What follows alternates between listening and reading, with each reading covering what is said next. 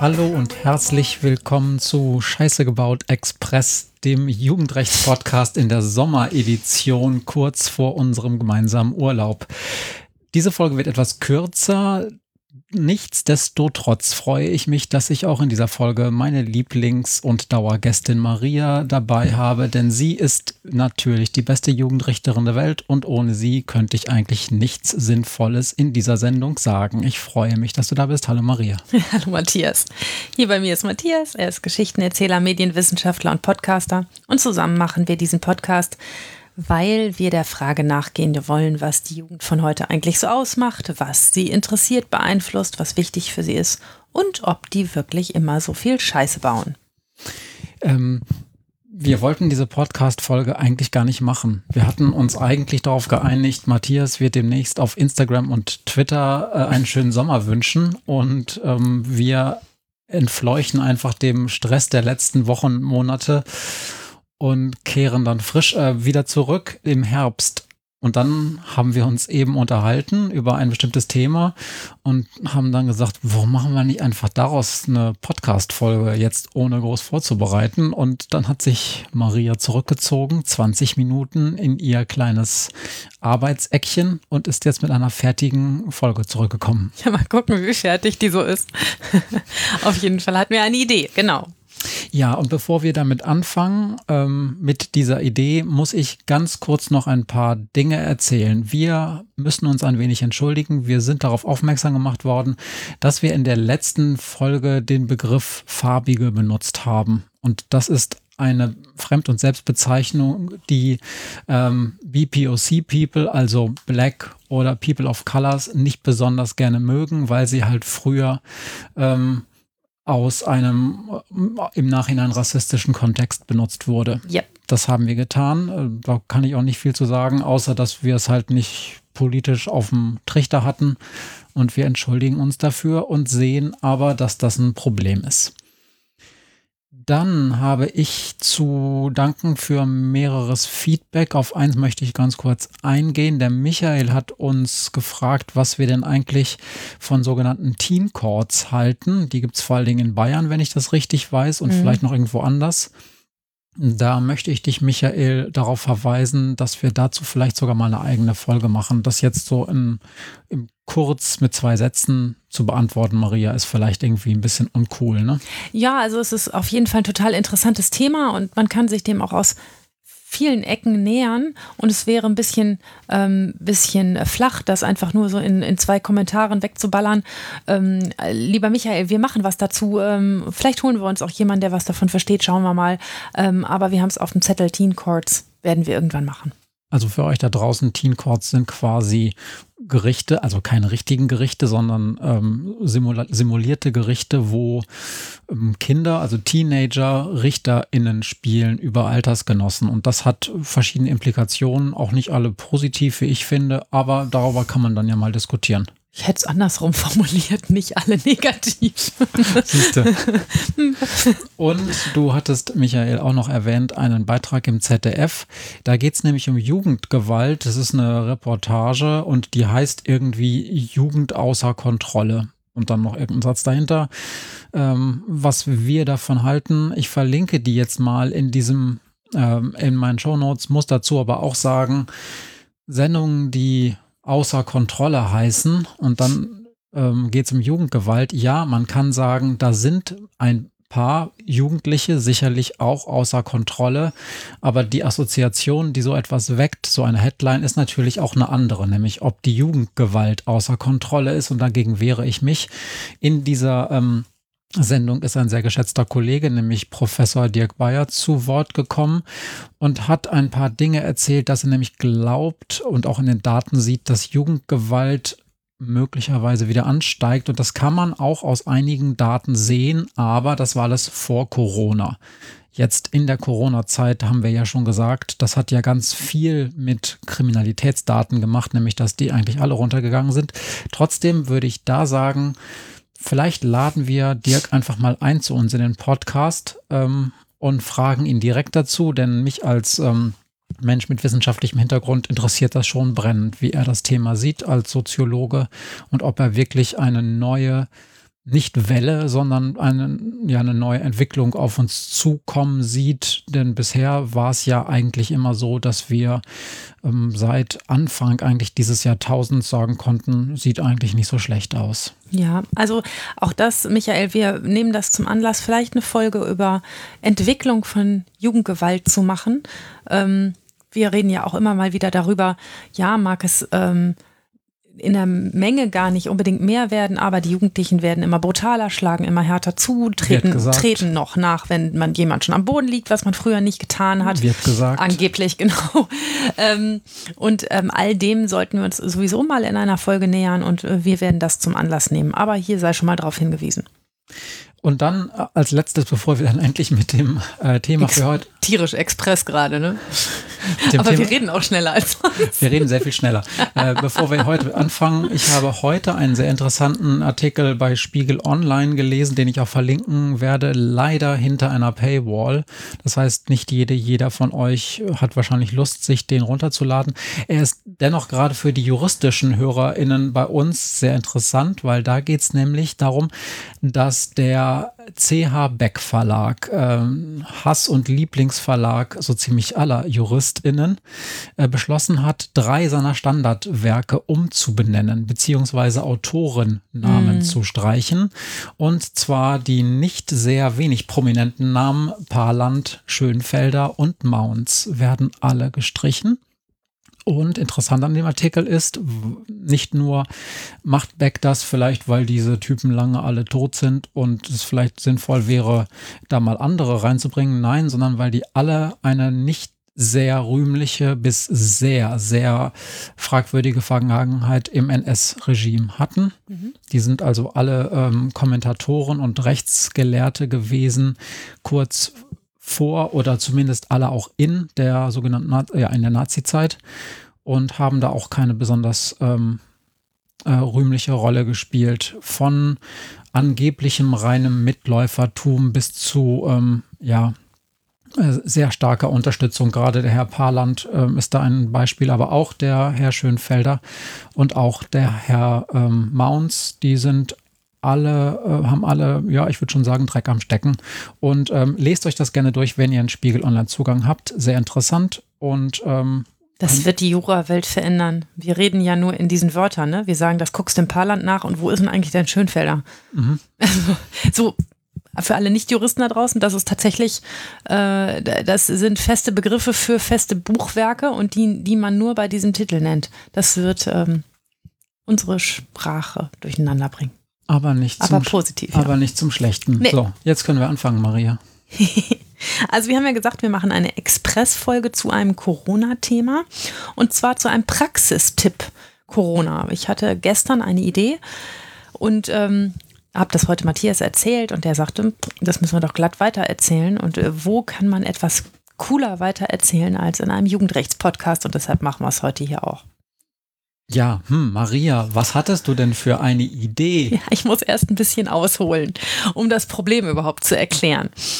Ich bin ja nicht nur Jugendrichterin, sondern ich bin auch Jugendrichterin in Ordnungswidrigkeiten. Das heißt, ich verurteile nicht nur Straftaten, sondern auch Ordnungswidrigkeiten. Wenn junge Menschen zum Beispiel zu schnell Auto fahren oder irgendeine andere Ordnungswidrigkeit begehen, dann verhandle ich das auch. Wenn sie nämlich gegen ihren Bußgeldbescheid Einspruch einlegen, dann wird das bei mir vor Gericht verhandelt. Und in letzter Zeit sind das nicht wenige Ordnungswidrigkeiten mit Corona-Verstößen. Also Beispiele. Es gibt Sachen, die sind ganz easy. Da ist zum Beispiel Svea. Und Svea, die hat einen Bußgeldbescheid bekommen, weil sie ihre Maske nicht getragen hat. Ja, kann man verstehen, muss man machen, ne? seine Maske tragen. Aber in der Hauptverhandlung haben wir dann geklärt, dass Svea das nicht so ganz verstanden hat, wo denn jetzt die Bushaltestelle anfängt und wo sie aufhört. Und das in den öffentlichen Verkehrsmitteln eben auch in den Stationen bedeutet. Also Svea hatte ihre Maske an der Bushaltestelle nicht auf und hat gesagt, wieso, das ist doch draußen. Und in unserer Stadt ist das zumindest so, dass die öffentlichen Verkehrsmittel gesagt haben, bei uns werden Masken getragen. Ähm, und die müsst ihr immer aufsetzen und das gilt auch in den Stationen. Und Svea ihrerseits, also die hat noch gesagt, ja, in so einer U-Bahn-Station, da verstehe ich es ja, aber so eine Bushaltestelle ist doch draußen. Und wo fängt denn so eine Bushaltestelle an und wo hört sie auf? Das ist das nur das Häuschen oder ist das die ganze Länge des Busses und muss ich mir den da hindenken, wenn ich denn da stehe? Das sind alles die richtigen Fragen. Aber in der Sache war es so, dass sie in so einem Bushäuschen stand und da ihre Maske nicht auf hatte, ist natürlich nicht okay. Und dann gibt es so Sachen, also das ist easy, ne? Das kommt auch dauernd vor. Auch, dass wir dauernd uns darüber unterhalten, äh, ich wusste gar nicht, dass man da auch eine Maske tragen muss. Also bei uns gibt es einen, äh, einen Park, ähm, der recht belebt ist äh, in unserer Stadt. Und da muss man auch im Umfeld dieses Parks eine Maske tragen. Und das ändert sich ab und an auch mal, je nachdem, wie die Inzidenzen so sind. Und die Leute haben es einfach nicht mehr auf dem Schirm. Habe ich ja auch schon mal erzählt, dass ich es im Moment auch nicht mehr weiß, wo ich dann wann, wie, eine Maske, in welcher Fußgängerzone oder auch gerade nicht. Ich trage immer vorsichtshalber eine. Aber dass das junge Menschen dann mal nicht so auf dem Schirm haben, das kann ich mir ganz gut vorstellen. Wie gesagt, das sind die Sachen, die easy sind. Und dann sind da die Sachen, die sind so halb cool. Wie Markus. Und er hat nämlich eine Maske getragen, hat er jedenfalls gedacht. Und dann, er hatte sich seine hochstehenden Kragen seiner Jacke einfach vors Gesicht gehalten und damit Mund und Nase bedeckt. Und dann hat er gedacht, das reicht. Hat er gedacht oder hat er nachher behauptet, er hätte gedacht? Weiß man nicht mehr so genau. Hm. Ähm, er kam auf jeden Fall in die Hauptverhandlung, also Polizei hat ihn aufgeschrieben, ne? er kam in die Hauptverhandlung und brachte dann lauter Videos auf seinem Handy mit, die er mir alle unbedingt vorspielen wollte. So YouTube-Videos, wo Polizisten Leute kontrollieren und sagen, hier mach dir doch einfach deinen Kragen vors Gesicht oder zieh doch deinen Schal einfach hoch. Ne? Oder, ähm, oder auch Videos von Kontrollsituationen, wo Leute, die das genauso gemacht haben wie er, nicht geahndet wurden. Das heißt aber ja noch lange nicht, dass es nicht falsch ist, nur weil das auf YouTube so ist, ne? Und es gab ja auch verschiedene Phasen der Inzidenzen. Ne? Also ja, ganz am Anfang haben wir genau. Alltagsmasken tragen dürfen. Dann hieß es nur noch OP-Masken oder FFP2. Mhm. Dann, als die Inzidenzen wieder runtergingen, ja, weiß ich gar nicht, was jetzt wieder gilt. Also ich trage. Ich glaube, normale Stoffmasken geht wieder, aber. Mhm. Aber ich sage auch, ich glaube, weil ich es auch gerade nicht genau weiß. Naja, auf jeden Fall ist er mit diesen ganzen Videos angekommen, hat gesagt, hier, ne, guck dir das mal an, die dürfen das alle, warum darf ich denn das nicht? Und dann habe ich ihn gefragt, warum wir denn Masken tragen. Und dann haben wir uns über Aerosole unterhalten und wo die hingehen, wenn man spricht, diese Aerosole. Und dann haben wir einen Unterschied herausgearbeitet, wie das so ist, wenn man hinter so einem Kragen spricht oder wenn man hinter einer OP-Maske spricht oder einer FFP2-Maske. Und das sah er dann natürlich irgendwann ein, dass naja, wenn so Aerosole nach oben gehen oder zur Seite oder nach hinten weg, dass das natürlich so über so einen Kragen hinweg viel leichter ist, als wenn man so einen Bügel über der Nase hat, hinter einer ordentlichen Maske. Und wer den letzten Podcast mit ähm, Sandra Ziesek gehört hat vom, Ju äh, vom Jugendrechts-Podcast, nein, genau. die, die, macht den anderen Podcast, der fast genauso gut ist. Coronavirus-Update, die machen momentan immer so kleine Sommer-Specials. Ähm, die fasst das noch, noch mal ganz gut zusammen mit diesen A Aerosolen, wie du sagst. Ähm, die gehen halt auch dadurch, mittendurch. Das mhm. sind ja quasi nicht einfach Tröpfchen, das sind ja mini, mini, mini kleine Tröpfchen und die stören sich nicht daran, wenn man ähm, einfach nur einen Kragen davor macht. Da gehen die nämlich durch den Stoff häufig mal durch. Ja, der hatte, also die fand eine relativ dicke Jacke, okay. war, noch, war noch, als es kalt war. Ähm, also ich fürchte, da gehen nicht so viele Aerosole durch, aber er hat natürlich darüber geatmet. Mhm. So und äh, naja, gut. Und dann gibt es die wirklich komplizierten Fälle, wie zum Beispiel Daniel. Daniel, der wurde von der Polizei festgenommen in einer Gartenlaube und zwar bei einer Party. Und wie das so manchmal ist bei jungen Leuten. Diese Party ist ein bisschen aus dem Ruder gelaufen und dann musste die Polizei kommen. Und Daniel, der war zu dem Zeitpunkt schon ziemlich betrunken, hat dann die Beamten bepöbelt. Keine schlaue Idee. Immer schön sein lassen. Und dann hat er es so lange, so weit getrieben, bis sie ihn dann am Ende mitnehmen wollten. Und dann hat er sich auch noch so gewehrt, dass das Ganze auch noch ein Widerstand gegen Vollstreckungsbeamte geworden ist. Hat er also eine Beleidigung am Wickel gehabt und eine Widerstandshandlung. Und dann hat die Polizei seine Personalien aufgenommen und in den Computer getickert. Und dann stellte sich heraus, dass Daniel noch fünf Tage in Quarantäne sein müsste. Nicht etwa, weil er eine Kontaktperson war, sondern weil er selber Corona hatte. Hm. Da waren die alle schwer begeistert. auch die Polizeibeamten, die Eingesetzten. Dass so jemand mit einer vielleicht noch nicht ausgestandenen Corona-Infektion, zumindest noch nicht endlich ausgeheilt, da rumturnt auf einer Party, wo 20 Leute waren und da vielleicht auch andere ansteckt. Tja, und in all diesen Fällen finden wir natürlich irgendwie Lösungen. Aber das Problem ist, dass es in Ordnungswidrigkeiten keine kreativen Maßnahmen gibt. Das, was ich euch immer so schön erzähle, ne? wir können hier alles machen, was irgendwie erzieherisch sinnvoll ist. Das klappt bei Ordnungswidrigkeiten nicht. Da gibt es nur ein Bußgeld oder eine Einstellung oder einen Freispruch. Das gibt es auch. Aber ganz oft landen solche Fälle in einem bei mir, wenn das verhandelt wird, hoffentlich angemessenen Bußgeld, also einem, was die dann auch zahlen können. Aber es gibt natürlich auch die Fälle, in denen die jungen Menschen sich gar nicht gegen den Bußgeldbescheid wehren, sondern der einfach so, wie er ist, rechtskräftig wird. Und dann kommt es gar nicht zu mir bei, ins Gericht, zumindest nicht der Fall selber, sondern es erreicht mich auf einem anderen Weg. In meiner Stadt ist das so, dass die Ordnungsbehörden für einen Masken- oder einen Abstandsverstoß zwischen 150 und 200 Euro aufrufen und für so einen fiesen Quarantäneverstoß auch gerne mal irgendwas zwischen 800 und 1000 Euro. Und da ist die Höhe sicherlich mit dem Zweck dessen, was man erreichen will, gerechtfertigt, finde ich zumindest. Aber das Ganze ist natürlich nur halb so cool, weil die jungen Menschen das ja nie im Leben bezahlen können. Die haben einfach kein bisschen Geld. Wo soll denn mein Daniel 800 Tacken hernehmen? Die hat er einfach nicht. Und in solchen Fällen ist das für junge Menschen geregelt, dass die Ordnungsbehörde, wir haben darüber schon mal in der OVI-Folge geredet, ne? Mhm. dass die Ordnungsbehörde beantragen kann, dass dieses Bußgeld umgewandelt wird vom Jugendrichter in eine erzieherische Maßnahme. Und in den aller, allermeisten Fällen sind das dann Arbeitsstunden, also gemeinnützige Arbeit, in die wir das umwandeln. Und das wiederum ist im Moment ein Problem, weil die Inzidenzen steigen wieder, es gibt noch diverse Kontaktbeschränkungen und es ist halt überhaupt nicht leicht, Plätze für diese Arbeitsstunden zu finden. Könnt ihr euch vielleicht da draußen auch vorstellen, wer lässt schon gerne straffällige junge Menschen bei sich arbeiten? Ich kenne zum Glück viele, die das gar nicht so ungerne machen, weil das nämlich ein schöner Kontakt ist mit jungen Menschen, aber darauf muss man sich als Arbeitgeber, als jemand, der ähm, irgendeine Institution leitet, ja auch erstmal darauf einlassen, zu sagen, ja, die, die vom Gericht verurteilt sind, die können zu mir kommen und bei mir arbeiten und ihre Arbeit ableisten und vielleicht auch ein bisschen was dabei lernen. Und genau mit dieser Situation werden wir gerade mit Anträgen überschüttet. Jetzt läuft das auf, was sozusagen in den letzten zehn Monaten passiert ist. Junge Menschen haben sich zum Teil direkt darum geschert, was Politik und Gesellschaft so festgeschrieben haben. Und einige von ihnen sind, ja, wenn es doof gelaufen ist, alle zwei Tage aufgeschrieben worden. Und die kriegen jetzt sieben Bußgeldbescheide über jeweils 200 Euro wegen siebenmal Maske nicht aufgesetzt. Hm. Hm. Und ihr kennt uns schon eine Weile und wir sind ja hier im Jugendrecht.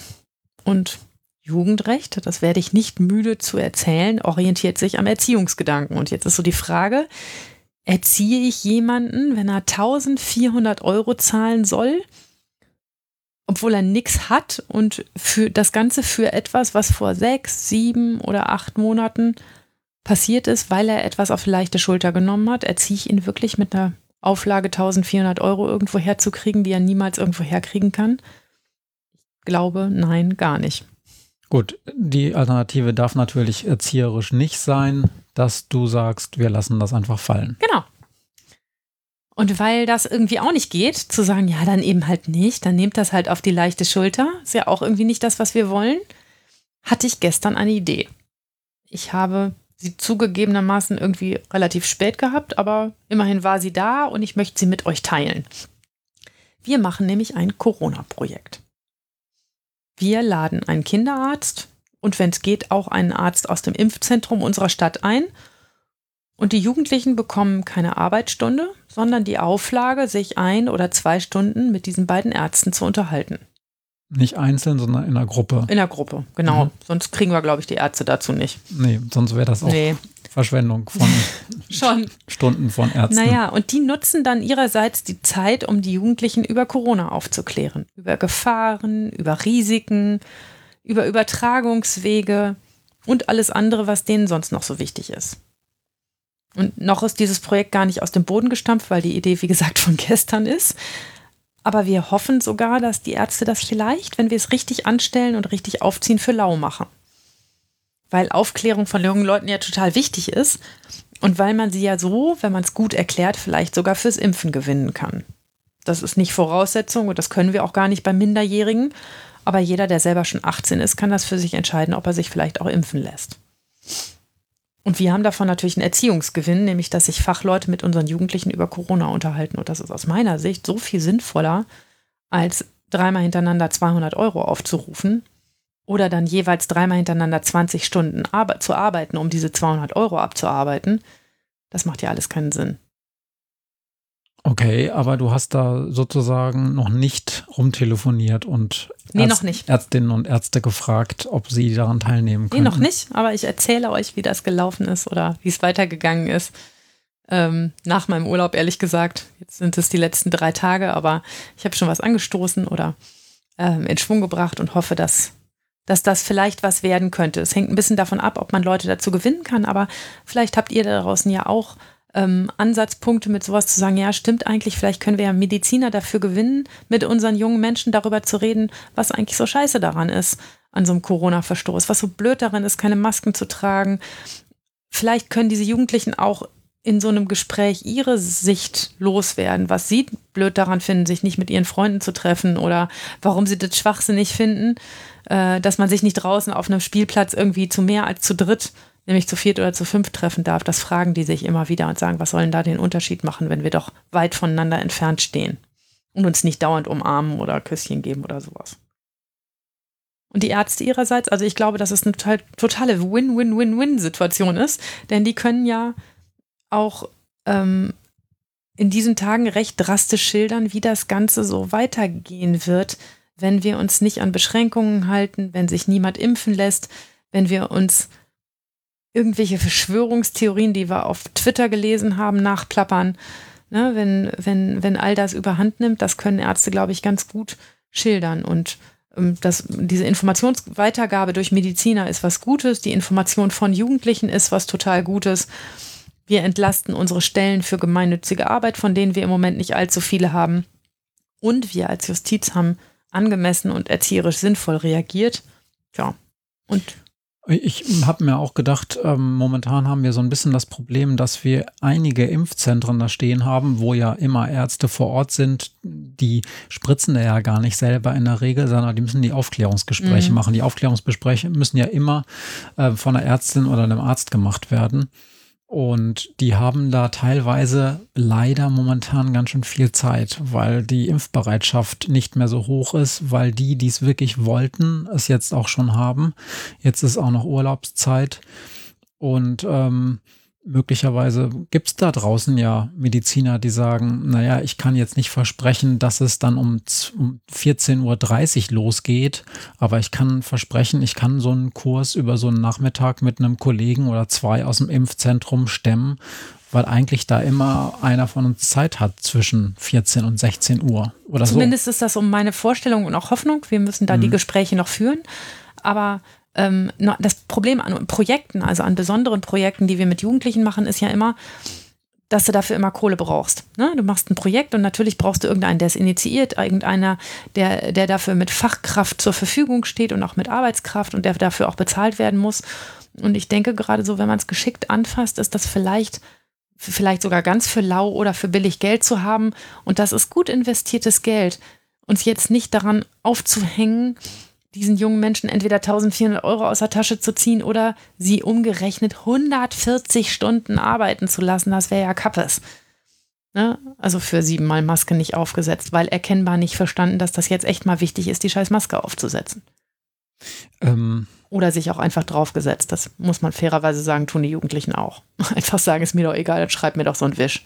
Wie siehst du das denn? Sind die denn empfänglich für sowas, wenn da jemand einen Verstoß ähm, gegen eine dieser Corona-Regeln gemacht hat? Dann mhm. gibt es da ja nicht so eine riesige Sensibilität offensichtlich für das Thema. Vielleicht ist es auch einfach nur irgendwie alkoholisiert passiert oder ich brauche oder jemand wollte jetzt einmal feiern, weiß ich jetzt nicht.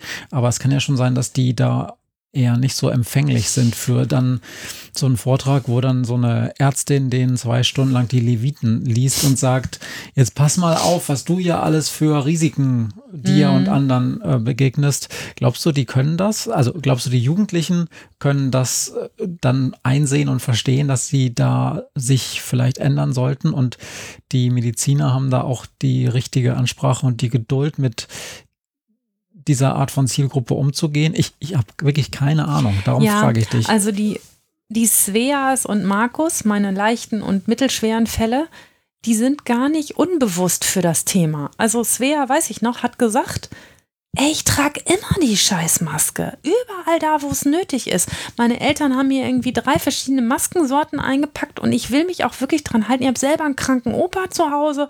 Ich will alles richtig machen. Ich habe wirklich gedacht, ich hätte es richtig gemacht.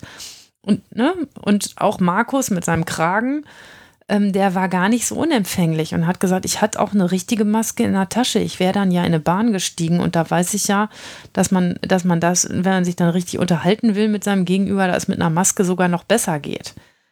Mhm. Tja, und ähm, also ich, ich finde die Jugendlichen gar nicht so unsensibel in dem Thema die verschätzen sich nur manchmal, wie weit sie so gehen können. Manchmal testen sie die Grenze auch aus. Manchmal wollen sie auch einfach nur die Polizeibeamten ärgern, die da vorbeiziehen und einen auf Dicken machen und vielleicht vor ihren Kumpels protzen, ne, was sie sich da trauen. Und manchmal ist es ihnen halt auch egal, weil die Konsequenz irre spät kommt. Ne? Sie sagen, ihr schreibt mich doch auf mit 200 Euro, ja klar. Da machen die Polizeibeamten das und dann flattert dieser Brief nach Hause und davon tut ja immer noch nichts weh, solange bis ich ins Spiel komme. Ne? Mhm, ja. Und ähm, das dauert halt Monate und bis dahin haben die halt schon so, so viel Schrott angesammelt, dass es vielleicht ganz klug wäre, sich, sich zu überlegen, was ist denn das Grundproblem, nämlich dass sie schlecht informiert sind, dass sie irgendwelche Dinge nicht wissen und sich dann mit ihnen darüber zu unterhalten. Und die schweren Fälle, wie ähm, der letzte, den ich erzählt habe, Daniel, ähm, die haben ja vielleicht auch Fragen. Vielleicht hat Daniel, das weiß ich jetzt nicht, aber sicher auch gedacht, warum muss ich?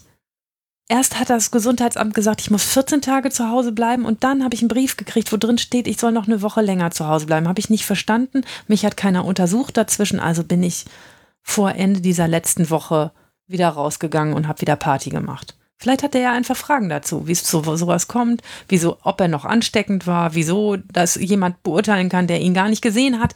Es gibt ja, was dieses Corona-Thema angeht, genauso viele Fragen und auch unterschiedliche Antworten, wie es Impfzentren gibt. Ja, hoffentlich nur im Detail und nicht so, was die groben Linien angeht. Ne? Ja, ich glaube aber auch im Detail wirklich echt viele Fragen. Also wir stellen uns ja schon viele Fragen. Also im letzten halben Jahr hat sich jeder von uns schon dreimal gefragt, okay, warum bin ich K2 und der neben mir K1. Ich verstehe es nicht. Mhm. Wieso, wieso wird dieses Kind nach Hause geschickt und dieses Kind nicht? Wieso kriegt man keinen einzigen Anruf vom Gesundheitsamt zwei Wochen und dann drehen alle durch und ich soll zwei Wochen zu Hause bleiben? Also, ne, diese Fragen haben wir uns jetzt alle ein Jahr lang gestellt und auch die jungen Leute haben sich diese Fragen gestellt.